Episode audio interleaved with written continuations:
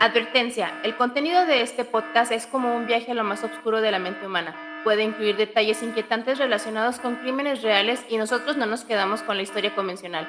¿Listos para conocer el lado B de los casos más perturbadores? Entonces, sin más preámbulos, arranquemos. Muy buenos días, tardes, noches, dependiendo en la hora en que nos escuchen y recuerden que ahora nos vean. Bienvenidos al episodio 54 de El lado B Podcast, en donde Dani y su servidor Killer les narraremos los casos de asesinos que han conmocionado al mundo. Exploraremos el lado B de los oscuros secretos y relatos intrigantes detrás de los casos que han inquietado a generaciones en la sociedad. No te pierdas ni un solo episodio porque en las sombras los secretos aguardan y están hambrientos de la verdad. Jefa, ¿cómo estás, patrona? Bienvenida a esta nueva temporada, a la cuarta temporada de Lado de Podcast. Aplausos. Yay. Yay. ¿Cómo estás, patrona? Ahora sí venimos con esta temporada durísimo. Venimos electrizantes, patrona. ¿Algo que quieras Sí. comentar? Pues en esta temporada yo sé que va a ser muy prometedora. Les traemos eh, muchas sorpresas, muy buenas, nuevas dinámicas que ya hemos empezado a, implementar aquí con algunos de, pues, de nuestros seguidores, ¿no? Entonces ahí vamos a tener algo de eh, con- convivencias en Twitch, en donde pues no es nada más como que convivir con nosotros, porque pues no se trata de eso, pero pues sino que ya estamos forman- formando una muy buena comunidad y vamos creciendo. Sí, creciendo. eh, efectivamente, por ejemplo, ya si no quieren eh, solamente escucharnos y gustan vernos todos los días lunes a las 10 de la noche por Twitch, eh, no es solo de videojuegos, nos pueden encontrar ahí como el lado B Radio, nos pueden encontrar ahí y vamos a estar Dani y yo de cierta manera en vivo, conviviendo con todos ustedes, narrándoles un caso, mostrándoles videos que aquí no podemos mostrar y espero que se la pasen increíble. Pues jefa, ¿qué crees? Te traigo un caso que no te va a volar la cabeza, pero ¿qué crees? Te va a hacer pensar mucho y te va a hacer reflexionar en muchas Híjole. cosas. Te quiero hacer yo una pregunta, Dani. A ver, dime. ¿Tú has pensado en alguna vez desaparecer? O sea, no, no como automorición, sino desaparecer con otra identidad, donde nadie te conozca, en otro país, en otra ciudad, donde seas totalmente invisible para todas las personas, que ya no te llames Dani, ahora te vas a llamar Gloria, como diría Joan Sebastián, te voy a cambiar el nombre. ¿Qué opinas de eso, Dani? Fíjate que yo creo que la mayoría de las personas al menos una vez lo hemos pensado. Yo, o sea, nunca lo he pensado así como que realmente en serio, pero pues a veces sí pasa por la cabeza, ¿no? Pero eso está muy interesante. Fíjate, Dani. Pero a ver, me intriga mucho el tema que traes el día de hoy, porque siento que hay más o menos eh, la idea que no quise investigar, pero es- estoy, estoy muy intrigada. Fíjate, te voy a platicar algo, Dani. Aunque tú no lo creas, sí te puedes desaparecer y puedes empezar tu vida desde cero, aunque no lo creas. ¿Por qué te digo esto? Este caso, gente, es para todas aquellas personas que dicen, güey, estoy hasta la madre de vivir, ya estoy hasta la madre de mi vida, ya estoy hasta el gorro de muchas cosas, de deudas, de hijos, de familia, de todo lo que quieras, Dani. Esto, esto es lo más impactante de este caso. ¿Por qué, Dani? Y aquí no va a haber sangre. Aquí lo que vamos a hacer es como un podcast, de cierta manera, vamos a arrancar fuerte, porque me gustaría que la gente empezara a reflexionar. Porque fíjate, en los pliegues más oscuras de una sociedad japonesa se esconde un misterio tan intrigante y desconcertante. Allá en Japón, Dani, aunque no lo creas, hay un fenómeno conocido como Yohatsu. Espero pronunciarlo bien, es J-O-H-A-T-S-U. Yohatsu. Y fíjate, Yohatsu. Yohatsu, bueno, ah, no sé, no digo, no sé la pronunciación en japonés, pero así está como Yohatsu o Yohatsu. Esta enigmática palabra, Dani, encierra un fascinante relato humano, donde individuos deciden deliberadamente desaparecer de sus propias vidas, cortando vínculos y sumergiéndose en la desconocida travesía de comenzar de nuevo. El cambio de identidad. Totalmente. O sea, cambio de todo. O sea, te olvidas de familia, te olvidas de hijos, te olvidas de perros, te olvidas de trabajo, te olvidas de todo. Porque un yohatsu no es simplemente una reubicación geográfica. Es una metamorfosis radical que impulsa a aquellos que le eligen a desentrañar los hilos de su existencia anterior. En este intrigante viaje se revela una historia tejida con motivaciones íntimas, presiones sociales, desgarradoras y la complejidad única de la cultura japonesa. ¿Qué opinas, Dani? Hasta ahorita, ¿qué opinas? Oye, está muy interesante. Eh, me imagino que pues tienes que pagar una buena lana, ¿no? Ya se convirtió esto en una, créeme, Dani, pero de verdad en una minita de oro. No tienes una idea cuánto. Y, o sea, es bueno, es que me, me, fue lo primero que pensé, o sea, de cuánto realmente tú estás dispuesto a pagar para ahora sí que aplicar la de eh, Año Nuevo, Vida Nueva, ¿no? La de Jaudini. Sí, exactamente, ¿no? De Año Nuevo, Vida Nueva y ¡fuf! Vámonos otra vida, otra Oye, pero fíjate que ahorita que mencionaste eso último de, o sea, que a lo mejor y puedes tener eh, problemas existenciales que no son realmente como eh, presentes, sino que a lo mejor ya vienes arrastrando desde hace mucho tiempo. Pero no crees tú, o sea, ¿no crees tú que el hecho de que si son cosas que vienes, que vienes, que vienes ya arrastrando desde hace tiempo, pues mm, digo, pueden cambiarte tu nombre, pueden cambiarte tu dirección, puede cambiarte tu identidad completa, pero ¿qué pasa con lo que tú, con los problemas ahora sí que vienes arrastrando? Qué interesante, qué interesante pregunta, Dani, porque fíjate, a medida que estuve explorando esto, en los rincones más oscuros de este fenómeno, me metí de cierta manera en la mente de quienes optan por desvanecerse de, en las sombras, o sea, literal, y desafían las expectativas sociales y todavía se enfrentan a los dilemas existenciales que desencadena la decisión de sumergirse en el enigma del yohatsu. En este viaje, Dani, híjole, hubo descubrimientos muy, muy cañones y te, yo te voy a desentrañar prácticamente todos los misterios que rodean a los que eligen caminar en la penumbra de la sociedad japonesa. Recuerda que la, sociedad japonesa es muy fuerte. La presión en Japón es muy fuerte. Que si eres guapo, que si no tienes dinero, que si eres un fracasado y la familia, de cierta manera te puedes convertir hasta en una, una deshonra de la familia. Eso es lo que está tengo, pasando. Este, una pregunta que casi creo que me la vas a responder más, más adelante, pero si es, si es, viene relacionado con algo que va más adelante, me, me espero, ¿verdad? Ajá. Pero hasta ahorita es algo que este fenómeno nada más se ha dado en Japón o en Japón. ya se está expandiendo. hasta ahorita es en Japón. Nada más es en Japón. Porque yo creo, por lo que yo estuve leyendo, eh, los yohatsu es más que nada es en Japón por lo mismo, por lo que te digo, por todas esas creencias que hay en las familias. Allá prácticamente es de que si no eres bueno, no sirves para nada. Es, es, una presión, imagínate Dani, si aquí muchas personas no soportan eh, de cierta manera la presión de tu familia, ahora imagínate la presión social, la presión de tu trabajo, la presión en la calle, la presión en todos lados, presión en redes sociales. Es que sabes que yo creo que es mucho perfeccionamiento Perfeccionismo, perfeccionismo. Ajá, perfeccionismo, lo, que, lo que tienen. Eh, bueno, yo tengo una amiga, es una de mis mejores amigas, es de Japón, y ella se vino, como dicen, de aquel lado, se vino para América.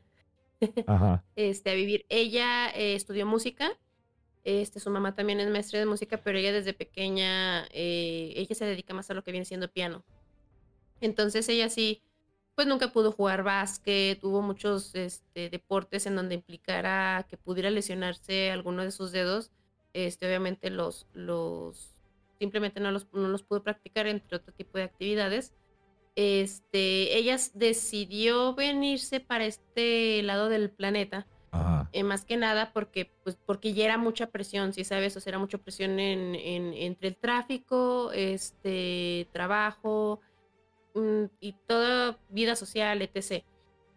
Y me acuerdo que cuando, bueno, fuimos a la escuela juntas, este, y en la escuela eh, había, bueno, hay, existe una, un aula que es como el, el área de música, o sea, tú, tú, eh, al ser estudiante, pues puedes ir a hacer este uso de esa aula donde tienen diferentes instrumentos. Y me acuerdo la primera vez que este, decidió ir eh, para poder eh, practicar algo de piano y algo que no se me olvida que me dijo fue de, tenía mucho tiempo que no tocaba y lo disfrutaba. O sea, como que de, en el tiempo en el que ella estaba este, allá, o sea, me dijo, es que siempre era como la presión de que lo tengo que hacer perfecto, lo tengo que hacer perfecto, lo tengo que hacer perfecto. Entonces, de tanto estar pensando en eso, llegó un punto en el que ya ni siquiera lo estaba disfrutando, siendo que era algo que, o sea, es algo que realmente le gusta. Este, y bueno, ya ahora que ya ha pasado varios años, ahorita ya se dedica a dar este, clases este, particulares a algunos, algunos niños, eh, bueno, a todas las edades. Este, pues le está yendo, pues ahí más o menos, ahí va. Eh, pero sí me llamó mucho la atención eso de que, o sea, ella sí me contó que, pues sí, de plano ya no disfruta, ¿sí sabes? O sea, ya es mucha presión, es estar en el trabajo, este, o sea, como que no, no mm, pierdes la noción de por qué lo estás haciendo y que realmente era algo que te gustaba y e incluso pues pierdes la noción hasta del tiempo de tanta presión que traes encima, ¿no? Es que aquí, Dani, entra una cosa muy, muy, muy chistosa. Lo que tú mencionas, ¿qué motivó a tu amiga? Y así como a tu amiga, ¿qué la motivó a venirse para acá? Eso, te voy a decir algo. ¿Qué es lo que motiva o qué impulsa a alguien en convertirse en yohatsu? Y créeme, Dani, que son unas cosas bien fuertes y te vas a, y te vas a sacar de onda, porque ahí te va. Alguna de las cosas, Dani, prácticamente es, fíjate, la, el, mayor de casos de personas que deciden convertirse al yohatsu es que algunos buscan escapar de deudas, Dani. El principal objetivo del yohatsu es la mayoría es de que, güey, tengo muchísimas broncas, no tengo dinero, ya me embarqué de más, estoy viviendo una vida que no puedo pagar porque pues los intereses. Esa es una. La principal es la situación económica en la que viven los yohatsu. Ya, no pueden, es insostenible y no les alcanza el trabajo. Otra de las cosas, las presiones laborales. Las presiones allá laborales son infrahumanas son de una manera, si aquí en México nos explotan, pero allá es algo que es medio más complicado que aquí. Porque fíjate, esas presiones laborales son insostenibles. Y aparte, pues digamos que en tercer lugar, dejan a los conflictos familiares inextric, eh, eh, ¿cómo te puedo decir? Esos conflictos familiares que ya no, ya no tienen este, vuelta atrás. O sea, es como cuando se fragmenta un vidrio que ya no puede, que hay, hay relaciones familiares que ya no se pueden se reparar. cada día e, más, e, Exactamente. Entonces, aquí, entonces, el número uno es por dinero, el número dos es por trabajo y el número tres es por la familia. Ahora, la carga emocional asociada con estas circunstancias es lo que dicen las personas especialistas que pueden ser el catalizador para una elección tan extrema. Pero ahora sí, Dani, entramos como que al lado B de la historia. Una pregunta antes de entrar al lado B. A ver, dime, dime, dime, dime. Este, nada más para esclarecer la situación. Entonces el yohatsu, digamos que es como un trending. O sea, no necesariamente pagas, pero si tú quieres, tú lo ejerces. No, si tienes que Un día te levantas y dices, ¿sabes qué? Pues me voy a desaparecer. Eh, sí, pero no. Porque más adelante te voy a explicar. Porque a ah. final de cuentas, el Yohatsu se convirtió en una mina de oro para las empresas que se dedican a hacer Yohatsu. Este, y mi segunda pregunta es: ¿tenemos este, traducción literal de lo que es Yohatsu o no hay traducción como tal? Ahorita te la digo. Porque es, que hay... que me adelante. No pasa nada, no pasa nada. Es que, no, y es que espérate, porque aparte de los yohatsu hay otra, otro trending, dirías tú, pero es más cañón que el yohatsu. Pero eso está bien, bien, bien, bien, bien cañón. mira, ya estoy pensando en algunas cosas, pero mejor, mejor no te voy a interrumpir. Y, no, pasa nada. Ahí te va, chécate. Vamos a entrar ahora sí al lado B. Porque dirías tú, Dani, aquí entra Houdini. El acto de la desaparición. ¿Cómo me convierto en Yohatsu? La desaparición va más allá de simplemente mudarse o de adoptar una nueva identidad. Ojo, Dani, aquí implica un acto deliberado de desvinculación donde las conexiones emocionales, sociales, profesionales se cortan de raíz. O sea, esto está brutal, porque hasta tienes que tener un grado de conciencia para hacer yohatsu. Porque imagínate, Dani, cómo tú te desvinculas de una conexión emocional. Social lo, puedes, lo puedo entender. Profesional también. Pero ¿cómo te desvinculas, perdón, de una conexión emocional? Eso está como que más cañón, ¿no? Sí, a veces, vamos a poner un ejemplo muy tonto. Si a veces con las parejas, después de que terminan, como que el contacto cero se... Bueno, depende de cómo terminen, ¿verdad? De que en términos terminen, este, pero sí es a veces como que un poquito complicado, híjole, como que te da la espinita y de repente ya mandaste el mensaje de, ¿qué huele? ¿Cómo estás? Sí, ese, ese contacto cero este, que se termina cuando te echas una chela. Ajá. Sí, pues, que, digo, bueno, o sea, es, un ejemplo tonto porque pues, con las parejas, eh, cuando todavía no andas como que buscando ya establecerte, pues van y vienen, ¿verdad? O sea, te desfilan. Pues sí. Pero ya eh, como con un familiar, ya ahora sí directo, o sea, un hermano, eh, con tu abuelita, porque pues es cortar de tajo todo, ¿no? Todo. Aquí entramos, te digo. Esa es como la primera parte. Es como el primer bloque. El primero es conexión emocional, social y profesional. Ahí lo cortas. Échale. Este, como en la escuela, ¿verdad? Sí, tú échale, tú échale. Levanta la mano. Eh, pero, o sea, la desaparición es así de, híjole, pues tengo quién sé cuánto tiempo que no hablo con, se desapareció, no sé si está vivo, si está muerto. Ahí te va lo más turbio de cómo desaparecen. Ah, ok. Es turbio, porque el pedo es turbio. Chécate. Es parte del lado B. Es, parte del lado B, por eso te digo que es bien turbio. Fíjate, ya que cortaste con todos esos lazos, viene lo más importante. La separación de tu familia, de tus amigos cercanos, de tus empleadores, todos ellos quedan atrás. Y a menudo y sin previo aviso, sumidos en la perplejidad ante la repentina ausencia de que alguien una vez formó parte integral de sus vidas. ¿Y cómo, cómo se genera todo esto, Dani? Vas a decir, ay, güey, me estoy haciendo bolas. No. Porque estos vatos dicen, ok, yo ya sé qué es lo que voy a hacer. Yo me estoy desintegrando, estoy haciendo esto. Pero ¿por qué lo estoy haciendo? Porque estoy buscando una libertad. ¿Y cómo busco la libertad? Es cuando ellos deciden volverse yohatsu. Y a menudo digamos que están imbuidos eh, en un deseo aparentemente de libertad, porque ellos quieren sentirse libres para no sentirse abrumados, porque ellos sienten que toda esa carga que tienen emocional, eh, física, con su familia, con todo lo que les entorna, dicen, ya estuvo y hasta aquí voy.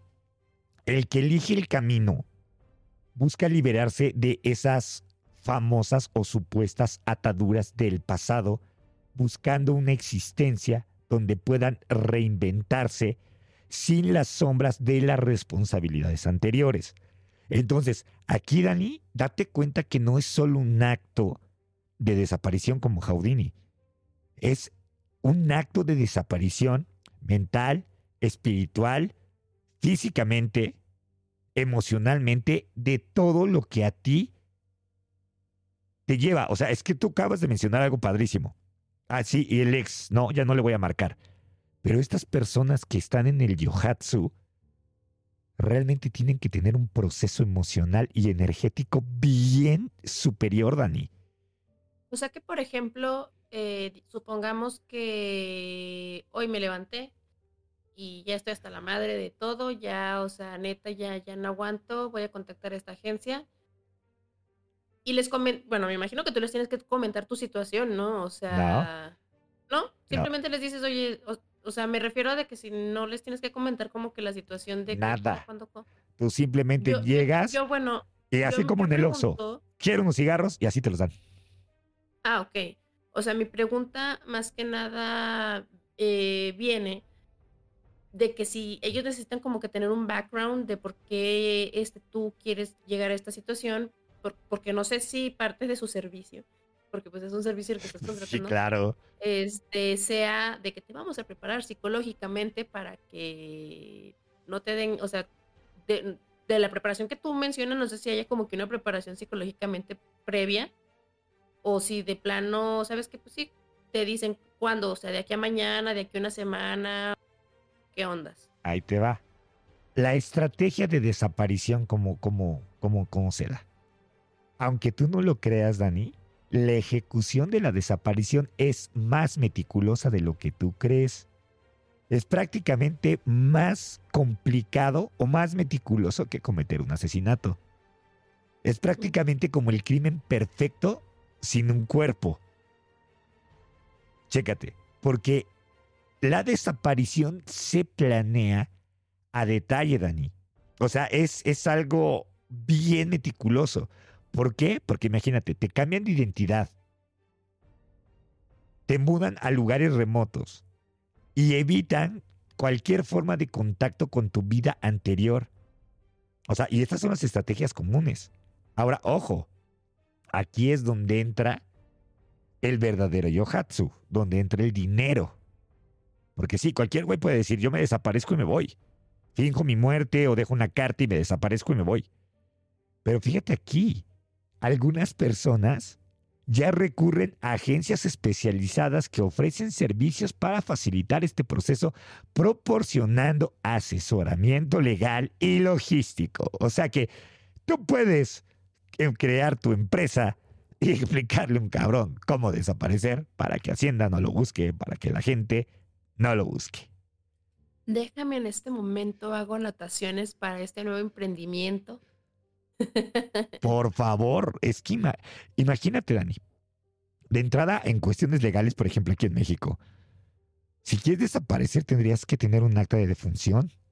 Sí, es que fíjate que justo tenía una pregunta relacionada a qué tan legal o, o ilegal era todo este proceso. Allá es súper como- como- legal. Como, bien mencionas, o sea, el hecho de cambiarte de identidad no es nada más como que, híjole, pues hoy me llamo Daniela y mañana me llamo Gloria, como dijiste.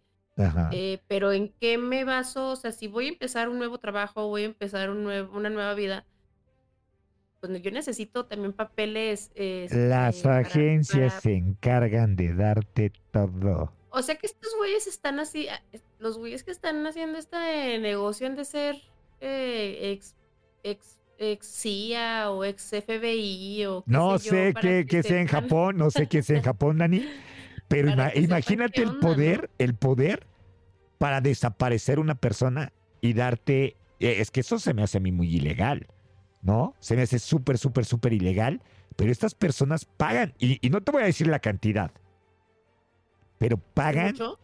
pagan una la nota, Dani. Pero fíjate, Ay, pagan, o sea, está ilógico, o sea, está ilógico. Porque ¿cómo es que si tengo un chingo de deudas, todavía me voy a... Sí, pero bueno, es que la deuda, no, la, la deuda no alcanza, digo, la deuda, a lo mejor pagas un cuarto de deuda, pero no pagas toda la deuda. Bueno, pues sí. O sea, imagínate que si yo, si tienes una deuda de un millón de pesos y estos güeyes te van a cobrar 400 mil pesos por desaparecerte, pues te desapareces. Porque no es lo mismo juntar cuatro que juntar 100.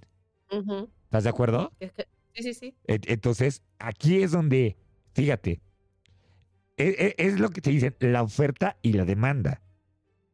Que estas personas japonesas son tan cabronas que juegan, ok, olvídate de la religión, que estos güeyes manipulan a personas que quieren desaparecer y van a pagar lo que sea por una nueva vida. Porque fíjate, cuando se desaparecen estas personas, aquellos que se convierten en yohatsu enfrentan una soledad única. La creación de una nueva identidad a menudo implica vivir en los márgenes de la sociedad, evitando cualquier lazo que pueda vincularlos con su pasado. ¿Y cuál es el precio de la desaparición? aunque la desaparición puede blindar una sensación efímera de liberación, esta no está exenta de consecuencias. El precio emocional, las secuelas de dejar atrás las relaciones eh, bueno, significativas y la propia identidad son factores que estos individuos deben enfrentar en su búsqueda de una vida nueva. Explorar el fenómeno de los yohatsu nos lleva a adentrarnos en los complejos matices de las decisiones humanas, revelando cómo la necesidad de libertad y reinicio pueden llevar a algunos a elegir la penumbra en lugar de la luz de sus vidas anteriores. ¿Cómo ves, Dani? Eh, bueno, ya ves que parte de las estadísticas de la palabra con S. Suicidio. Ajá. No la quería decir porque luego no sé si nos banean o no nos Pues no pasa nada, yo sí la digo. Ah, soy el killer y sabes que yo la digo. Creo que si la dices eh, pocas veces no hay pedo, ¿no? Mira, es que, es que no se puede tapar el sol con un dedo. Hay muchas personas que, que deciden dejar. Es más, quitemos la palabra con ese y digamos que hay muchas personas que se quieren de cierta manera terminar con su vida. Punto. Sí, pero por, ajá, o sea, pero lo que voy es de que, bueno, eh, lo que iba a comentar es de que, bueno, la palabra con ese eh, en Japón eh, tienen uno de, de, los índices más altos de, de, este... No, no le ganan a China, pero sí en general como que los países asiáticos son los que tienen un, este, una tasa un poco más alta. ¿Y, sabes por qué? En comparación, ¿no? ¿Y sabes por qué? Por, lo mismo de que de la presión que sufren, ¿no? Estereotipos, Dani.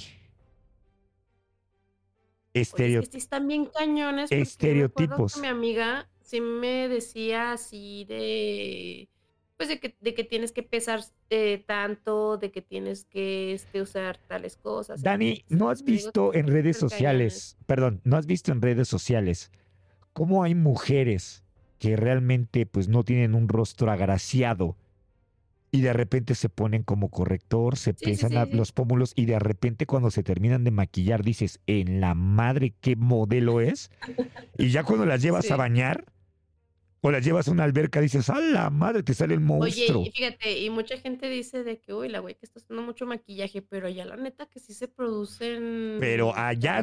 O sea, si entras a trabajar a las 7, te tienes que despertar desde las 4 de la mañana para empezar a hacer todo el pedo que tienes que eh, hacer. Imagínate todo ese caos, Dani. Entonces, imagínate, allá que los estereotipos de que hombres finitos y delgados, ¿por qué crees que muchas personas, y de hecho también hasta en China, ¿Cuántas personas terminan con su vida? Porque creo que en China hay un bosque que es el bosque del suicidio. No, es en Japón. Ah, ah es en Japón. En Japón, bueno, el bosque del suicidio. Imagínate, Japón, Yohatsu, y luego el, tienes el, bosque de los suicidios, porque muchas personas se van y se matan ahí. Ajá, o sea, ahorita retomando, eh, me preguntaba, bueno, más bien no, o sea, dije muchas cosas, pero al final no pregunté lo que quería preguntar. Ok. Sino si lo del yohatsu era como una alternativa a esta palabra con ese, o sea... De matarse, claro, de terminar con su vida. sí tienen los índices más altos. Sí. Pero entonces es, o sea, yo me imagino que en algún momento algún cabrón ha de haber dicho, eh, pues sí estoy como muy te me, te me, te me adelantaste. Pues, no tanto, no tanto como para. Te me adelantaste muchísimo, pero te lo voy a decir. Sí, Ay, ¿no? Sí, te me adelantaste muchísimo, pero bueno. Miren, es que mi ardilla. Es, que, es que Dani y yo estamos conectados, somos uno mismo, Dani y yo. La neta, igual de mente Bien, las ardillas van así. Al mil por hora. Ah, y inserta el video del, del hamstercito que va así. ¿Sí has visto? no, me lo. Me lo y, luego de, y luego, de repente sale volando, ¡pum! Bueno, eh, aquí, aquí, en esta parte de aquí, voy a insertar el meme que dice Dani. Y, a ver, meme de Dani. nuestra ardilla. Meme de Dani. Listo, se acabó de Dani. Ahorita seguimos con esto, ¿no? Pero fíjate, Dani. Sí, no me quiero adelantar, pero sí. Muchas personas que pagan esto, el precio es más caro por irse al Yohatsu que terminan terminando. Bueno, perdón por la redundancia. Acaban con su vida. Es tan fuerte la presión de ser Yohatsu que un gran porcentaje terminan con su vida ahí en él. Ay, no mames. O sea, si a lo mejor eso era una alternativa desde un inicio, entonces yo vería mis posibilidades. A ver, si quiero hacer este pedo, tengo que gastar tan 100 mil pesos. Pero pues tengo el otro pedo que pues es la salida fácil, ¿no? Pues. Entonces, si yo tuviera que gastar 100 mil pesos, diría, pues aprovecho esos 100 mil pesos, me aguanto, o sea, hago lo que tengo que hacer. Por eso te digo. Oye, tiempo. ¿Y te, te reubican dentro, bueno, te reubican dentro de Japón o te pueden reubicar fuera del eh, país? Aquí es donde entra la logística. Ellos te Ah, empiezan a estudiar y ven en dónde puedes radicar, donde nadie te conozca. Y no tiene que ver más como en, en o sea, de, de- de esto que te empiezan a estudiar, si a lo mejor ven en dónde pudieras tú ser una, un yohatsu de éxito. O sea, no de éxito de que seas una persona exitosa, sino de que ¿Cuánto realmente tienes cuando, en dónde te acomodo? Es, El, di- el- el perro baila, el, ¿cómo se dice? El, ¿El perro baila con dinero? ¿O cómo va ese dicho? Sí, creo que el perro baila, con dinero baila el perro. Con dinero baila el perro. Entonces imagínate, aquí con dinero baila el perro. Ahora, ahí te va, fíjate. El complejo tejido de motivaciones que impulsan a los individuos a su desaparición hacia el yohatsu revelan una serie de circunstancias y presiones que van más allá de lo superficial, Dani. Por eso te digo, ahora sí te me adelantaste. Porque fíjate, cada yo me metí a ver varias historias y cada historia es única. Cosa que yo estoy ahí de cierta manera un poco dudoso, porque si eres un yohatsu y te vas a desaparecer, ¿por qué vas a salir en un, en un documental? ¿Por qué vas a dar entrevistas? ¿Cómo? O sea, es que tú eres yohatsu. Tiene, Sí, tiene sentido, o sea, ¿estás de acuerdo? Oye, a ver, eh, y la entrevista, les mínimo les tapaban la cara. Sí, o- algunos sí, algunos sí. Y otros les cambiaban la sí voz. sí estaría así como que súper mamón de que sí, güey, quiero desaparecer, pero ya estoy saliendo. Pero ya salí, ya, ya salí un documental. en Netflix. Netflix, patrocínanos. Te. Entonces dices, güey, ya saliste en Netflix. No que querías desaparecer, güey, ya te, te hiciste hasta viral, güey. Dices, no te pases Sí, de lanza, güey, ¿no? Entonces, fíjate, supuestamente este documental, cada historia es única. Cosa que yo no lo creo. Porque dije, güey, e insisto, volvemos a lo mismo. Si quieres desaparecer, no quieres ni que te tomen una foto. Si de por sí yo no quiero desaparecer y no me gustan las fotos, imagínate. Ahora, fíjate. Aquí, digamos que hay una amalgama de razones. eh, se encuentra una mirada de motivos intrincados que lleva a este acto extraordinario. Y, y te lo vuelvo a repetir. Los problemas financieros allá, Dani, son unas y aquí en México no nos la vemos.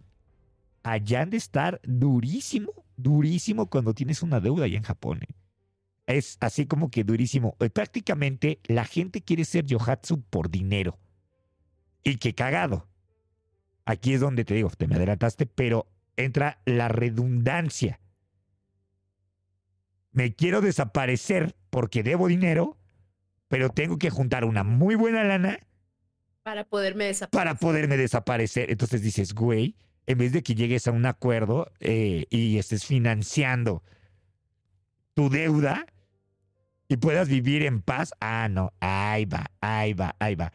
Y por ejemplo dices, güey, cargas insostenibles, digo, de, de deudas, ¿cómo sería eso?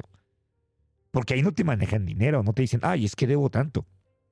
Supongamos si uno que, eh, un ejemplo, yo debo 400 mil pesos al banco, ¿no? Pues, güey, pues hay que trabajar y si no tienes para interés, es, dices, güey, a ver, pausamelo, congélamelo, ay, que te voy a enviar a, a buró Creo de que puedes crédito. llegar a, un acuerdo. buró de crédito y llegas allá a un acuerdo en donde creo que te saldan. Tú, tú, tú vas pagando. Dependiendo. Tú- vas pagando. Es, es que estoy en un grupo de inversionistas en donde he visto muchas personas de que debo. Mira, te, te lo voy a decir cómo funciona. Te lo voy a decir cómo funciona en México porque me lo puse a investigar en México. ¿Cómo funciona en. México? Cuando tú tienes una deuda, salvo que sea Electra, porque esos güeyes sí son una basura, ahí te va. Cuando tú tienes una deuda, ¿qué es lo que pasa? Si tú tienes una deuda con el banco, entras en algo que se llama en cartera de recuperación. El dinero, el banco nunca va a perder dinero, Dani. Si tú, Daniela, debes 50 mil pesos al banco, bueno, no, no 50 mil, nadie se desaparece. Si tú debes 300 mil pesos al banco, no tienes para pagarlos. Pesos tampoco. O sea, No, pero 100 aguanta, millones, pero- No, bueno, sí, pero pues estamos hablando de que aquí te, te, te hasta cuando no pagas Electra, pues ya te van y te tiran hasta la puerta de tu casa y se llevan hasta cosas de más, ¿no? Bueno, pero ahorita es lo, es lo que te digo. Imagínate, tú, Daniela, tienes este pedo. Y te digo, Daniela, siempre te digo Dani, pero te digo Daniela haciendo un aspecto serio. Daniela debe una cantidad de 500 mil pesos al banco. Entonces, ¿qué va a pasar? Si tú no pagas, pues No tengo, no tengo, me declaro en bancarrota y no tengo, no tengo, no tengo. Entonces, ¿qué es lo que pasa? El banco pues no te puede empeñar, no te puede embargar, perdón, no te puede embargar nada. ¿Qué es lo que hace el banco? El banco nunca pierde, porque están estas agencias que compran la cartera vencida y son los infelices que te están hablando a las 6 de la mañana, a las 12 de la noche, a la 1 de la madrugada para Oye, cobrarte. de hecho hubo varios reportajes de, bueno, no sé si sea de los mismos, pero sí, de, sí he visto de otras eh, agencias donde prestan dinero, de esos de préstamo fácil, no te Claro. a preguntar nada, no te voy a preguntar ni bla, bla, bla, bla. Sin buró de Este, crédito para que la sin gente de caiga. crédito y la Claro. madre, pero tienes que aceptar tal mamada en tu celular y todos tus datos se transfieren y están y están este molestando a tus contactos, tienen acceso a tus fotos y andan Sí. publicándote este en todas las redes sociales de El famosísimo eh, aval. ajá, Y luego, y ahí te va. Aquí en México ya son unos pasaditos de pendejo. Porque si quieres sacar un coche, una moto, lo que quieras sacar, una casa, te piden un aval. Pero aparte, deja de eso. El aval digo que tiene es un que. aval, ¿Eh? es una es una persona pendeja con firma. Pa- Deja de eso. Es una persona pendeja, confirma, que de cierta manera dice: si Dani no paga, el killer paga. Así de simple. Pero ¿qué crees, Dani? Yo no puedo ser tu aval si yo no tengo una propiedad con libre de gravamen. Mm. O sea, si yo estoy pagando y no he terminado de pagar, no puedo ser tu aval. Porque si tú no pagas, Dani, y yo firme por ti con mi, con, mi, con, mi, con mi libre de gravamen, van a llegar y me van a sacar a mí por tu culpa. Pero Electra le vale madre eso. Electra llega con sus abogados, cosa que está penadísimo, no te pueden embargar. Y lo que hace Electra es de que te vende un, un pinche iPhone, te lo vende a cinco pesitos semanales, pero por 20 años. Y después de, si te tardas un día, fíjate, porque así lo maneja Electra, te tardas un día y ese día, al, al siguiente ya te cobran eh, interés. Y te cobran prácticamente otra mensualidad de interés. Y, y te van cobrando creo interés por día, ¿no?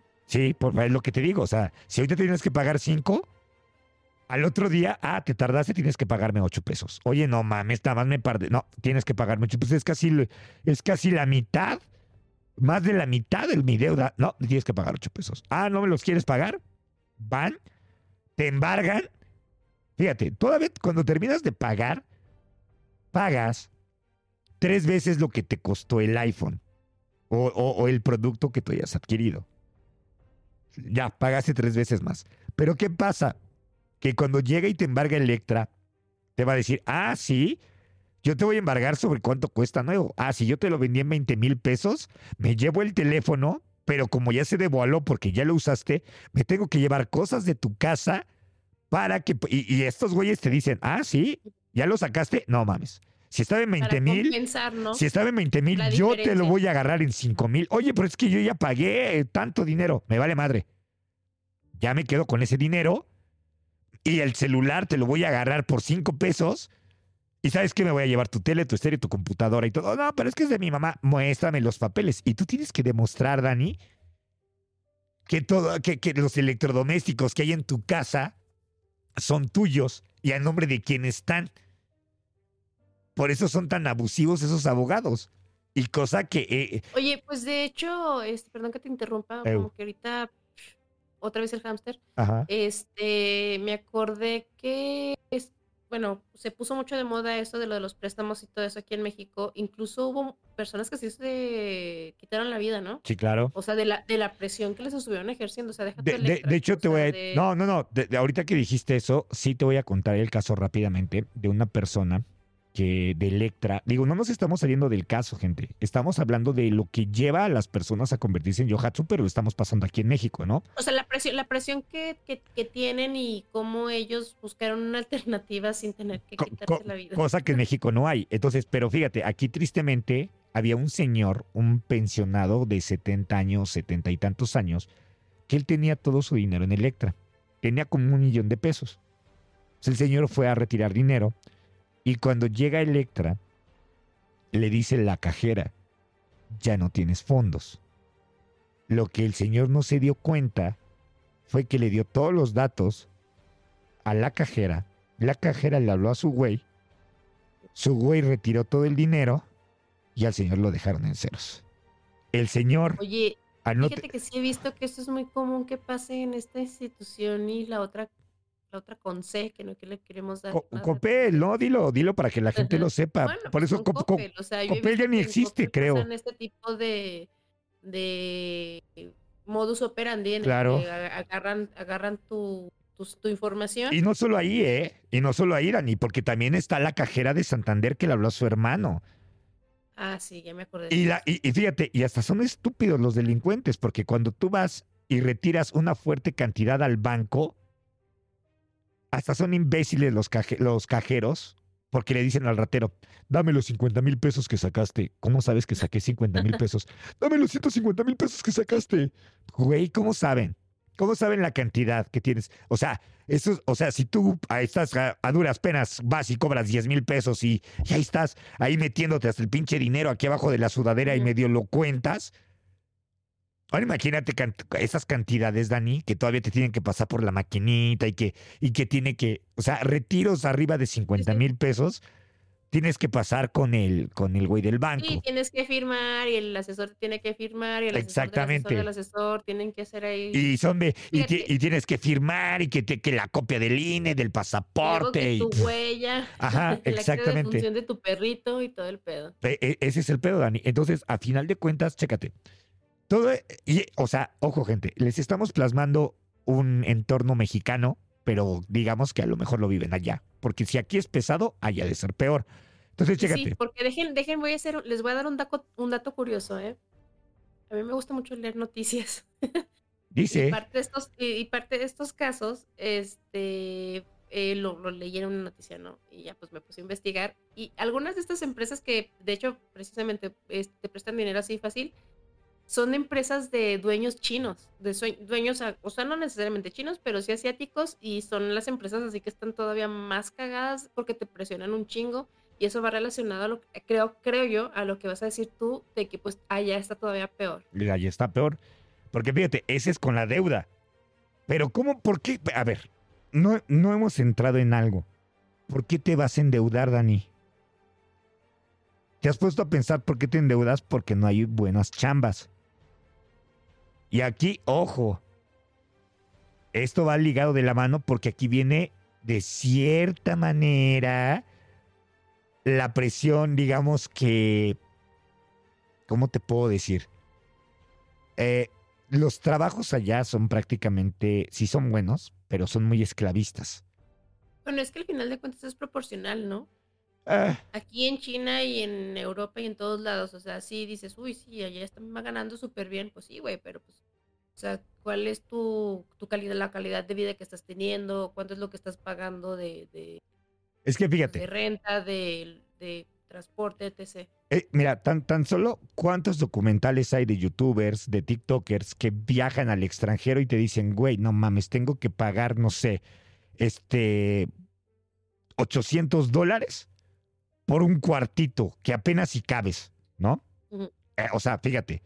Entonces, aquí es donde entra lo importante y te lo, te lo digo, todo te lo había desglosado, pero te me fuiste brincando, pero no hay pedo. Ay, perdón. Aquí no pasa nada. Aquí el, entra el estrés laboral. Ya hablamos de la presión económica. El estrés laboral, ¿qué pasa ya? El entorno laboral en Japón es caracterizado por largas jornadas de trabajo y una cultura de dedicación extrema y puede resultar en un estrés laboral abrumador, Dani. Eso, eso, fíjate. Aquellos que se sienten atrapados en esta espiral de presiones pueden ver el yohatsu como una vía de escape ante la implacable demanda de la vida profesional. Ese es el problema, Dani. Y aquí te lo estoy comentando, que las jornadas de trabajo y su cultura de dedicación extrema pueden resultar en un estrés laboral abrumador prácticamente son esclavos. Allá trabajan como esclavos. ¿Por qué crees que la manufactura, digamos que de China, también es muy barata? Porque hay personas... Allá, viven para trabajar. Allá viven para... pero es más, no, no viven ni para trabajar, ni viven para ser esclavos, porque hay gente que hasta los tienen encadenados en las fábricas, que no salen de ahí. Ese es el problema. Ahora fíjate, Si tú por mucho que trabajes, Dani, no te alcanza para comer, no te alcanza para vivir. ¿Por qué? Porque todo, todo es carísimo allá. La forma de vida no está tan chida si no tienes un buen empleo. Ese es el problema. ¿Cuánta gente por eso se, se termina matando? Y a eso si le sumas, Dani, si le sumas la presión social, está cabrón. Porque imagínate, la cultura japonesa es de las sociedades prácticamente que tienen unas expectativas súper altas y sus normas sociales son rigurosas y puede tener un terreno fértil para el surgimiento del yohatsu. Las presiones para cumplir estándares sociales, esto grábatelo, Dani. Estos estúpidos estándares sociales que marcan las redes, que marca la moda, que marca el estatus, que marca a gente que sí tiene dinero, que te venden sueños que no son, ese es el pedo, ¿no? De que, por ejemplo, ahorita decir en México, y lo siento por mi comentario, pero así es. No quiero ser racista, no quiero ser clasista, no quiero ser nada. Pero ¿cuántas personas dicen, güey, vamos a Acapulco, güey? Ay, güey, no mames, Acapulco, güey, no mames, güey, pinche arena no es arena, es grava, güey. Y, solamente la gente corriente va a Acapulco. Y entonces, ah, ya como dices, güey, no mames, güey. Vámonos a Cancún, papirri. Y pues entonces dices, güey, te vas a Cancún. Pero va a llegar otro güey más mamón, te va a decir, güey, vámonos a los cabos, güey. Punto. Entonces, así es como el malinchismo. Entonces, imagínate. Esos estándares allá son más cabrones que aquí en México, porque aquí, aquí una familia puede decir, güey, me vale verga, me voy a Acapulco y la familia en un taxi, en un suru, pueden ir como 20 personas y hasta en la pinche cajuela, hasta el perro lo llevan y se van felices a Acapulco y la gente es feliz. La gente es feliz en las playas abiertas y va y traga y comen y son felices esas gentes. Pero allá no. O sea, no vas a decir, güey, voy a agarrar una misurito con 20 mil gentes y me voy a ir a Cancún o me voy a ir a Los Cabos. Pues no puedes decir eso. Ese es el pedo, Dani. Ahora ya también, como los hippies o como los, eh, bueno, la, gente recreativa o muy liberal, Vámonos a Acapulco, vámonos a Cancún, ni madres, güey.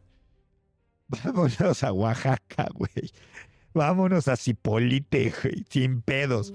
Sin lana. Los mágicos. Exactamente, vámonos a vivir la vida loca. No traigo ro ah, ah, güey, es que no tengo. Allá no se preocupan por este, por ir vestidos, allá es me desvisto y a la verga. Entonces, hay ciertas formas de vida. Eso es lo que pasa allá. Y entonces, fíjate, esos estándares que hay tan altos en Japón, profesionales y los familiares pueden convertirse en una carga muy fuerte para la gente. Entonces, la gente llega y prefiere decir, ¿sabes qué, güey? Ya no puedo. Ya. Estoy mal en el trabajo, no me alcanza el dinero. ¿Y qué crees? Aquí viene el último clavo del ataúd. Digo, ya para cerrar casi el caso. El último clavo del ataúd prácticamente es la familia. Porque los conflictos... Ándale, justo, justo eso, ay, perdón que me acomode, pero justo eso quería, quería tomarlo de la familia, o sea, quería dar un ejemplo. La familia es, el, es el último clavo. Sí, e, e, exacto. Es el que te cierra el ataúd. El ejemplo que yo tengo es a lo mejor el mismo que tú puede que lo tengas ahí contemplado, pero échatelo, échatelo. Va, va, va. Te lo voy a dejar decir, pero ahí te va. Los conflictos dentro del núcleo familiar son el factor que prácticamente no es el factor decisivo. Bueno, no, sí, perdón. Es el factor decisivo. Tienes el monstruo laboral. Tienes el monstruo de la sociedad. Pero ese pequeño núcleo llamado familia es el último clavo a tu ataúd. ¿Por qué? Porque prácticamente te puede ir mal laboralmente, te puede tratar mal la sociedad, pero si tienes una familia que te respalda, sales adelante. Pero en Japón, las familias no te apoyan. En Japón, las familias te dicen, eres un pendejo. Y la gente dice, chingue su madre. Deja tú que seas un, deja tú que te digan que eres un pendejo, lo que tú quieras, ¿no? Eh, una de las, eh, creo yo que pudiera ser tal vez fenómeno, porque siento que eso, eso se da a lo mejor, espero que ya ahorita en un futuro con con, con familia más joven, digo, padres más jóvenes, pues no, no ocurra. Eh, he escuchado de personas que están atados o sea, más bien, pues sí, que están atados a, a, los padres o a la mamá o al papá en particular, este, muchas veces porque los padres son como muy que no quieren cortar el cordón umbilical por decirlo de bonita manera, ¿verdad? Ajá. Que no, y que quieren estar ahí como que todavía tratando al cabrón. Mamando chichi a su mamá. sí, todavía. Como si fuera este, pero pues bueno, hay gente que también es como que, híjole, pues, o sea, de todos modos, pues mi mamá sigue dependiendo de mí y, y ya se te enfermó, ya hizo esto, entonces, pues al final de cuentas, pues tú ya no viviste parte de tu vida porque estás como que atado a eso, ¿sí sabes? Sí, claro. Y, y, a, y a veces esa responsabilidad, digo, no todos, y es válido para que luego no digan de que, ay, güey, no mames, o sea, ¿cómo estás diciendo que vas a dejar morir a tu, a tu jefita, verdad? Pero sí. este, es válido porque no todos tenemos la, la capacidad emocional para poder llevar ese tipo de, de, de, cargas, ¿no? Ahorita que dijiste eso, perdón que te interrumpa, Dani, acabas de dar tú en el clavo del cierre digamos que de este caso. Te voy a decir por qué. Porque sabes cuál es el factor principal por qué se vuelven en Yohatsu. Los padres. No. ¿Por qué? Si ya tienes la presión laboral, si ya tienes la presión social y ya tienes la presión de tus padres, ¿qué te pasa contigo como ser humano? Pues te olvidas de ti, ¿no? No. Te vas con la vergüenza y con un estigma de ser, de que, bueno, con un estigma de que eres un fracasado. Y la gente allí en Japón no puede soportar el fracaso. No, es que es... Porque es, es, una cultura, Dani, perdón que te interrumpa. para cualquier cosa es perfeccionismo. Es perfeccionismo, Dani. Entonces, la sociedad, ahora imagínate, si aquí en México nos sentimos perfeccionistas, ahora imagínate en Japón porque allá la sociedad japonesa, su cultura es muy eh, arraigada y sus expectativas... exactamente. Y entonces sus expectativas pueden cargar a aquellos que enfrentan desafíos personales con una intensa vergüenza y que la gente te estigme el que hablen de ti en Japón y que te sientas avergonzado es lo que te lleva al yohatsu o te lleva prácticamente a terminar con tu vida, Dani. Entonces, la idea de convertirse en algunos casos pues, es una estrategia para eludir la deshonra asociada a ciertas circunstancias como el empleo, la familia. Ya ves que sí. es como muy común de que, bueno, sobre todo en, en, familias que siempre han sido como muy, buen, muy bien posicionadas, Ajá. Eh, de que sale el hijo y a lo mejor el hijo pues no logró entrar a la escuela más chingona de leyes. Ajá. Entonces es como que, híjole, güey, o sea, qué vergüenza que digan que, que mi empresa que tiene tantos años de antigüedad, este, fundada por mi tatarabuelo y no sé qué tanta mamada, este, que somos en el, estamos en el top número 5 de las mejores empresas de aquí, y que digan que mi hijo no sirve para nada, o sea, ¿cómo vas a continuar tú con este legado? ¿Sí sabes? Claro. Entonces sí es como que un, un, chingo de, de, presión, sobre todo con gente que pues tienen este tipo de, poder, ¿no? Pero yo creo que no importa el estatus socioeconómico, o sea, eh, eh, hay de diferentes tipos de deshonras, vaya. Claro. Fíjate, y, y, todos, y todos, lo que no entiendo es por qué la mayoría de la gente que, que fue entrevistada, que te digo que pues, se me hace muy raro, Ajá dice que querían buscar respuestas. ¿Para qué buscan respuestas? Están, ¿para qué buscar respuestas a algo que están huyendo? ¿No? ¿Para qué hacen eso? Fíjate, yo digo que para empezar, ya, ya estamos estando en las conclusiones o... Más o menos, más o menos. es que, o sea, eso de buscar respuestas es como que, güey, mejor págate la terapia, ¿sí sabes? Pues... y a veces, y a veces una, mira, muchas veces, es, este, y lo digo en general, no necesariamente con este caso, para los que estén pasando por problemas y estén buscando respuestas, muchas veces no hay respuestas. Claro. O sea, no, importa que le des este, mil vueltas y que vayas y que te hipnoticen y que vayas a terapia y que hagas el yohatsu y que hagas lo que hagas, no hay respuestas. O sea, simplemente eh, porque eh, pudo haber muchas alternativas dependiendo de la decisión que tú hubieras tomado. Decisión A, B, C, o sea, sopa A, sopa, sopa B o sopa C. la, la respuesta hubiera sido diferente eh, bajo cualquier caso, ¿sí sabes? Claro. Entonces, este, no se claven tanto en, en, en eso de estar buscando respuestas. Es como consejo, es el consejo del, del, día todavía. Yo sé que todavía no estamos este, finalizando, pero como dices tú, o sea, mmm, eso de buscar respuestas como que sí está medio locochón, ¿no? Fíjate que el misterio, ah, es que aquí es donde te digo, ahora sí es como un cierre, un precierre del caso, porque fíjate, el misterio de los Yohatsu no simplemente es un relato de desapariciones físicas, Dani. Es un fascinante vistazo a las complejidades que encierra la sociedad japonesa y cómo las personas responden a las diversas presiones que los moldean.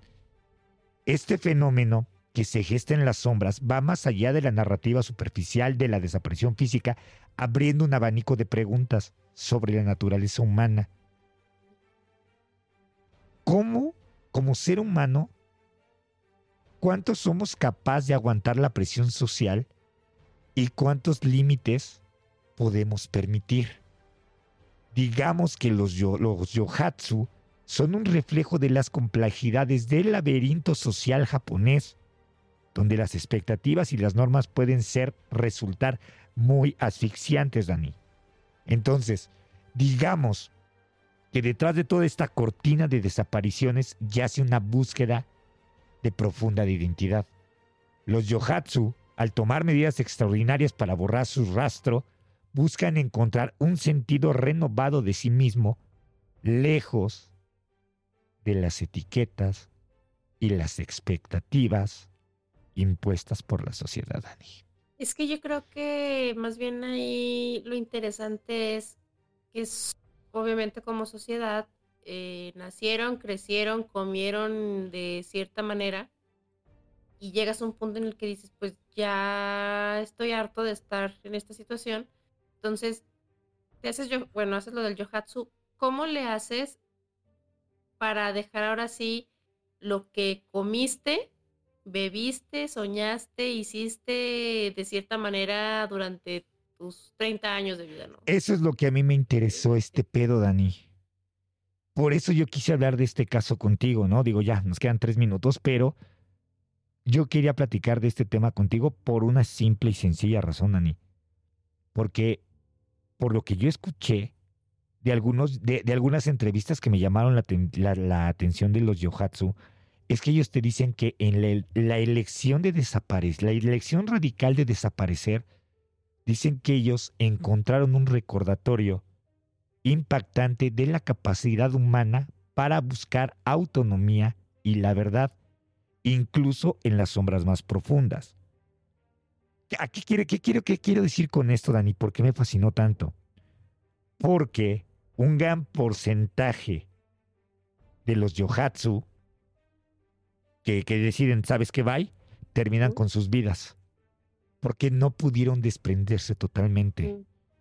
Pero también encontré gente, Dani, que diablos, qué poder energético, qué poder espiritual, porque reconstruyen sus vidas, Dani, de ser un don nadie a ser personas súper exitosas, Dani. Es un gran porcentaje. Eso sí está chido, ¿no? Pero, pero, esa gente mentalmente, físicamente, emocionalmente y todo lo que termina en mente, Dani, realmente sí encontraron lo que buscaba. ¿Sabes qué? Yo creo que ahí lo interesante es de cómo tú crees, por ejemplo, fíjate, voy a poner el ejemplo de mi amiga, no, no digo que sea el caso, pero puede ser una situación, ¿no? O sea, ella desde chiquita fue así de tú vas a tocar piano. Impuesto. Ella creció, ella creció, este, no jugando, no haciendo, total, cuidándose todo lo, lo, que pudo y ahorita ya toca piano. Entonces es como que yo creo que llegas a un punto en el que tienes esa crisis existencial de que a lo mejor si yo hubiera sido deportista, pues me llamaba la atención, hubiera sido muy exitoso en eso, ¿sí sabes? Pero no lo sabes porque nunca ni de pedo lo intentaste, ¿sabes? Y es, o sea, realmente no lo sabes, entonces es como que tienes a lo mejor esa presión de que, híjole, pues es que tengo que quedar bien con mi familia porque pues yo ya, o sea, desde, desde que antes de que naciera ya sabían que yo iba a tocar piano. Entonces es, como que esa presión de, de híjole, o sea, aquí, ¿cómo los voy a... Aquí es la presión, Ani, ahí te va. Aquí, y es esto, digo, ya para despedirnos, realmente aquí es donde se ve que las familias, y en este caso el imperio japonés, con todas sus cosas así tan arraigadas, esta, esta cultura tan, tan fuerte, tan sólida, que de repente es, si tu papá fue abogado, y tu abuelo fue abogado, y tu bisabuelo fue abogado, tú tienes que ser abogado. Oye, pero yo quiero ser pintor, tú tienes que ser abogado. Esas imposiciones. Vas a pintor fracasado, los artistas. Te vas a morir de hambre. Te va, exactamente. y desgraciadamente. Y eso pasa aquí en México. Es ¿eh? lo que te iba a decir la mayoría de casos pasan aquí en México, pero no siempre es por, por, por el impulso, porque por muchos niños que quieran ser piloto aviador, pues no hay el acceso. Afortunadamente hay algunas becas, pero aquí... Sí, pero bueno, ya ahí, eh, ahí ya este, entran muchos factores y uno de esos que es muy importante es el factor económico. Claro. Pues bueno, o sea, sí, sí. Que, que, que espérame, que yo conozco mucha gente, yo conozco mucha gente que es muy inteligente, y que no tiene muchos recursos, pero está estudiando en la ITAM, está estudiando en la Ibero, está estudiando en la porque es gente que realmente se esfuerza. Esa gente que se esfuerza por obtener sus metas es como la gente de los yohatsu, los que no se suicidan, los que sí salen adelante. Yo creo que... Es como que, a ver, güey, necesito yo cortar raíz con toda esta gente que siempre tuvo la creencia en mí, la fe de que yo iba a hacer cierta cosa. Claro. Pero no, o sea, yo quiero, yo quiero hacer, o sea, yo quiero intentar otra cosa, ¿no? Entonces, ¿qué necesito yo hacer para realmente poder llegar a esto? Yo te voy a decir algo, Dani. Todos podemos ser Yohatsu. Porque tenemos el libre albedrío de hacerlo. Y te voy a explicar por qué. Porque yo conozco gente, no mames, o sea, hay gente de 45 años, de 40 años que siguen viviendo con sus papás. Digo, yo no tengo pedo, ¿no?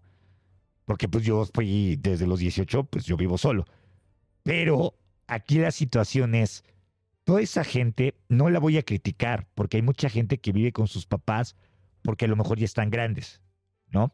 Y se respeta a cada quien que haga con su vida lo que quiera. Pero, pero fíjate, muchos, eh, no digo que todos los casos, pero algunos de esos casos están amarrados a eso porque, híjole, ¿cómo los voy a dejar solos? Y no se animan claro. a vivir su propia vida. Entonces, y ahora ahí te va. Justo algo que una amiga, una conocida comentó hace no mucho, de que, porque tiene una situación muy, un, poco peculiar, pero voy a, voy a citar lo que dijo, fue de que es que yo no voy a ser libre hasta que mi mamá ya no esté. Claro. Ahora ahí te voy a, decir el otro lado de la moneda. Yo platicando un día que me fui a comer con producer, estábamos platicando, me dice, oye, güey, ¿cómo? bueno, ella no me dice, güey, oye, Killer, ¿cómo está esta onda? Ah, pues sabes que esto y esto y esto. Y nos pusimos a pensar y nos pusimos a hablar que la mayoría de sus conocidos y mis conocidos son personas que son exitosas. Sí. Pero si te vas un poquito más atrás, Dani, ah, es que el papá les dejó herencia. Es que el papá les dejó casa. Es que el papá es que el papá les dejó una empresa. Es que el papá hizo esto. Y aquí es donde tú te pones a pensar ah, chinga, yo, yo por ejemplo, yo puedo decir que mi mejor amigo ya tiene un una casa y un yate. ¿Y yo por qué no la tengo? Ah, es que yo lo que tengo lo tengo por mí. Y tal vez lo que él tiene es porque fue heredado.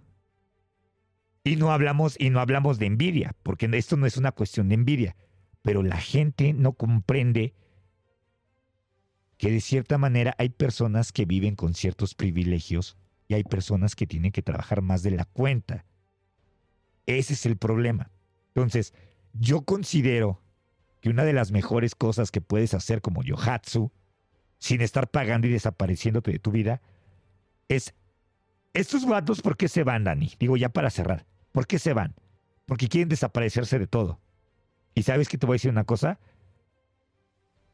no necesitas desaparecer para romper los paradigmas y para romper los estigmas que tienes con tu familia.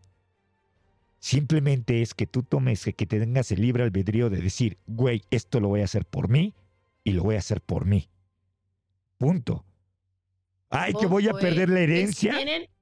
Y si, qué, qué chido si, si pueden, este, por este lado, hay veces que sí se puede con los trabajos que son muy estresantes, amigos. Claro. Eh, realmente, si eso ya, yo digo que cualquier trabajo o situación que les esté desgastando su, eh, eh, ¿cómo se llama? Su estabilidad emocional. Estabilidad emocional, claro. No vale, no vale la pena que desgasten su estabilidad, o sea, que, que se jueguen su estabilidad emocional por una cosa así, o sea, a veces es mejor, como dijo una amiga, o sea, yo prefiero, güey, ponerme a trabajar, si quieres, en, en, en el Oxxo, o sea, no digo que el Oxxo sea algo, algo Es un trabajo honrado.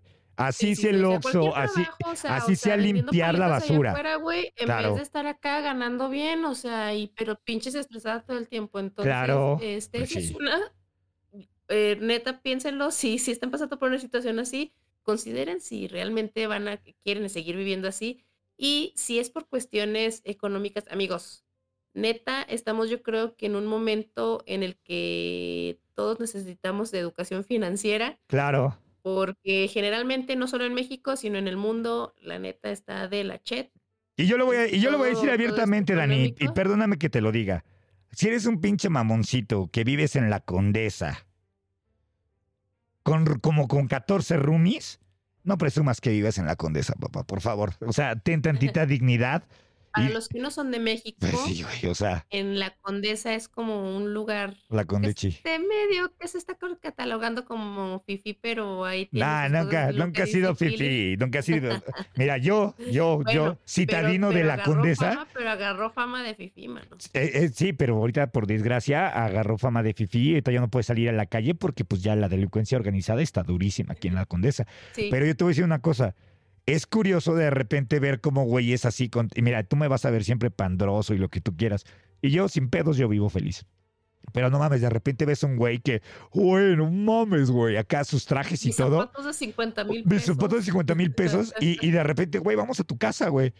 Ah, no, güey, es que mi depa, güey, es que, güey, vivo con 14 roomies. Ah, chinga tu madre, güey. O sea, neta, güey. O sea, pues, es la misma de los güeyes que, que les gusta presumir la peda, pero es una botella como para 20, ¿no? Sí, no, o sea, de que, güey, es que vamos a chupar, güey. Sí, cámara, de como, ah, no, agarra, si es cámara, pide un pomo, yo lo pago. No, güey, hacemos una cooperacha entre 20 y que terminas tú pagando, güey, porque los otros güeyes se ponen hasta el huevo y ni traen dinero. Entonces, no, gente, ustedes sean felices con lo que tienen. Ese es el problema de la mercadotecnia. Fíjate que, fíjate que aparte, eh, yo creo que es muy importante aceptar digo, yo siempre lo he, puesto como ejemplo de que todos todos deberíamos de saber nuestro lugar en la cadena alimenticia llamada sociedad. Claro. Pues sí. Y a veces, este, pues los que pertenecemos en la parte de abajo y hay gente que, es de abajo y que quiere pertenecer arriba, es como que, güey, pues no, como, Teresa, como, la, como la novela esa de Teresa. No te esfuerces, o sea, confórmate con lo que tienes, ser feliz. O sea, no es que te conformes, eh, o sea, obviamente siempre hay que buscar la, la, superarnos y querer, este, digo, si quieres vivir mejor, pues, pues chingale, güey. O sea, no, no lo hagas este, tampoco así como que fácil no llega. Este, y está bien. Pero sí aceptar más bien la posición en la que nos encontramos, este, la, la, la, la, posición en la que nuestros padres nos pudieron, digo, la mayoría de nuestros padres vieron la manera ah, en su propio esfuerzo de podernos sacar adelante entonces es como que, güey, pues no que te conformes, pero es como que aceptar lo que tú tienes ahorita y si quieres mejorar, pues también hay que chingarle, o sea, no se trata nada más como que de aparentar, ¿no? Porque eso de aparentar cualquiera lo puede hacer. Claro. Oye, yo tengo, antes de terminar, tengo una pregunta referente a lo del yohatsu. ¿Qué pasó? ¿Desde, desde cuándo, eh, bueno, no sé si tengas el dato, desde cuándo empezó a ser, este, pues sí que tendencia eh, tenemos como que ese dato de que o sea, se empezó como que incrementar hace un año. no, más o, menos sobre los 2000. Los 2000, o sea, ya tiene, digamos, unos 15 años por ahí. Algo así. Pero, no, este, ojo, ojo, ojo, no, no, no. Empezó por alguien. Pero ¿qué crees? Oferta y demanda. La gente empezó a tomarlo como moda. Mm. Ese es el problema de las malditas modas. Y ya después, y ya después de lo de la moda, se empezó a hacer Se empezó a este hacer así. negocio y empezó a evolucionar y empezó a haber otras alternativas. Clara, Entonces, era- claramente. Era, como que lo que lo que quería como que preguntar y la otra cosa era de eh, porque a lo mejor hubo gente que se quedó con las mismas dudas que yo eh, porque sí más o menos se tocó el tema pero no profundizamos en si se finge lo de tu muerte si simplemente te desaparecen o si hay diferentes Dani, alternativas no te pueden dar, no te pueden dar tanta información, pero prácticamente te voy a decir rápidamente. Lo poco o mucho que investigué, bueno, no, no fue poco, lo bastante que investigué, y era, eh, esto era para casi dos horas. Está muy cabrón el, el- el- el tema, pero te voy a decir una cosa. Sí se finge la muerte. Mm. Había en la mayoría de los personas... casos No, no todos. en el 100% de los casos No, no todos. O sea, es Mm. varía, porque había personas que simplemente dejaban notas suicidas y se iban. Había personas que incluso quemaban un cuerpo que no era de ellos, pero los registros dentales y toda esa cosa hacían un buen show. O sea, hacían un buen borlote, así como Doctor House cuando O sea que, o sea que eso está súper interesante para invitar a la gente a investigar. A investigarlo. Más, esto, más que nada como cultura general. pero Pero más, no más que más no que todo el mundo lo investi- sabe, pero sí pues para- Más que investigar, Dani, sabes que yo, yo le diré a la gente, si quieren investigar exactamente como dice Dani, por cultura general, adelante. Pero yo en lo personal, yo les diría, no lo investiguen. Porque al final de cuentas, la gente le da, les, les da ideas raras, ¿verdad? es que, no, deja que les dé ideas raras, Dani. Van a llegar si se van a topar con la cruda realidad, con lo que no quieren ver. Ese es el problema, que la gente no va a ver lo que quiere ver. Mm. Y la gente no le gusta ver las verdades. No le gusta ver. Porque aquí en los yohatsus hay unos, hay unos narrativas, Dani, donde dice, güey, y, y te voy a decir algo, fue muy cagado, porque yo vi eh, el video de un vato y ese vato a la semana se mató. O sea, entonces, es algo que si no tienes la inteligencia emocional, Dani, te puedes deprimir. Y ahorita Sí, lo- sí, claro, y- y entiendo. te, puedes, te puedes deprimir durísimo porque realmente hay casos horribles. Y allá en Japón también, por ejemplo, hay otros vatos que, después te hablaré de ese caso, de unos vatos que son odiados por su familia, pero son mantenidos, no salen de sus habitaciones y simplemente sus papás nada más les avientan comida como los perros. O sea, la situación en Japón, la situación en la sociedad está muy abrumadora. Y ahora sí, Dani, para despedirnos, ahí te va la frase matona. ¿Eh? Ahí te va. La frase matona es la siguiente. Gente, esto es más como...